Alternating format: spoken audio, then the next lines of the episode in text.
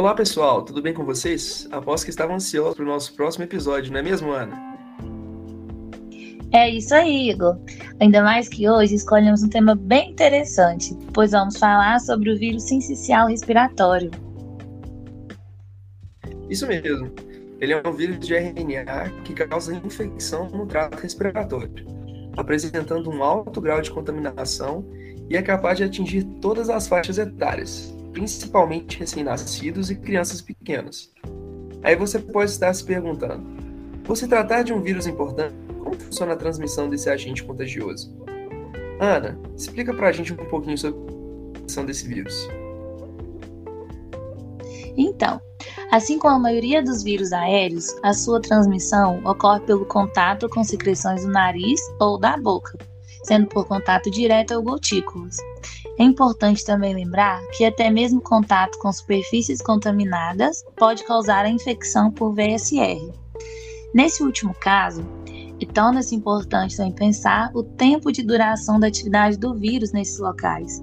Por exemplo, nas nossas mãos, ele pode durar por cerca de uma hora, mas em algumas superfícies duras e não porosas, o vírus pode resistir por até aproximadamente 24 horas.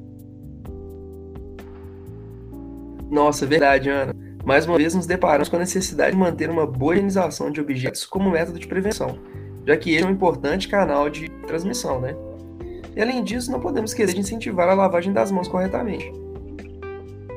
É isso aí, Igor.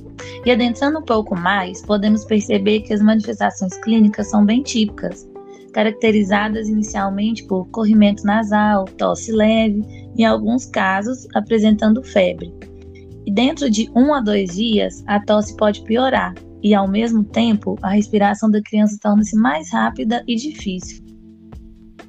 Além disso, é importante alertar que, devido à dificuldade na respiração, o transporte de oxigênio fica comprometido, podendo deixar os dedos e a área em torno dos seus lábios uma cor azulada. Quando vemos um bebê afligido por esse vírus, então, dá uma dó, pois passa a ter dificuldade de respirar enquanto mama. É, isso é muito preocupante. Mostra que devemos dar ainda mais atenção aos sinais e aos métodos de precaução. Você conseguiria nos indicar as melhores formas de se evitar esse problema, Igor? Claro! O primeiro passo importante para se evitar a infecção pelo vírus sincicial respiratório é minimizar o contato com indivíduos doentes. Nesse caso, evite ficar próximo a pessoas que possam apresentar os sintomas e fique de olho para que sua criança também se afaste temporariamente daquelas outras criancinhas infectadas. Outro passo importante, e olhe que se estamos apontando essa ação em todos os podcasts, é porque ela realmente é importante, trata-se da simples lavagem correta das mãos. É principalmente por meio delas que realizamos contato com os objetos e as pessoas que nos cercam, e por isso ela pode se contaminar facilmente. É. E quanto à vacinação? Temos vacina para o vírus sincicial respiratório?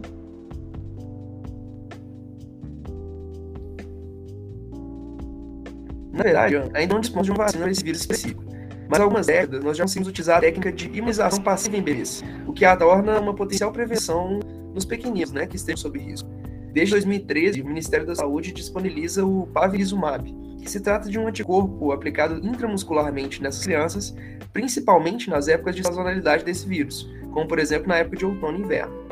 Lógico que alguns critérios existem, e dentre eles a gente destaca ser prematuro de até 28 semanas e 6 dias de idade gestacional, menores de 1 ano de idade, crianças portadoras de doenças pulmonares crônicas da prematuridade, né? Até o segundo ano de vida, e por fim, crianças portadoras de cardiopatias congênitas, com repercussão hemodinâmica, sendo essa apresentada até o segundo ano de vida. Caramba, é muita informação. E para fecharmos, acho que só falta falarmos um pouco sobre o tratamento, principalmente o caseiro.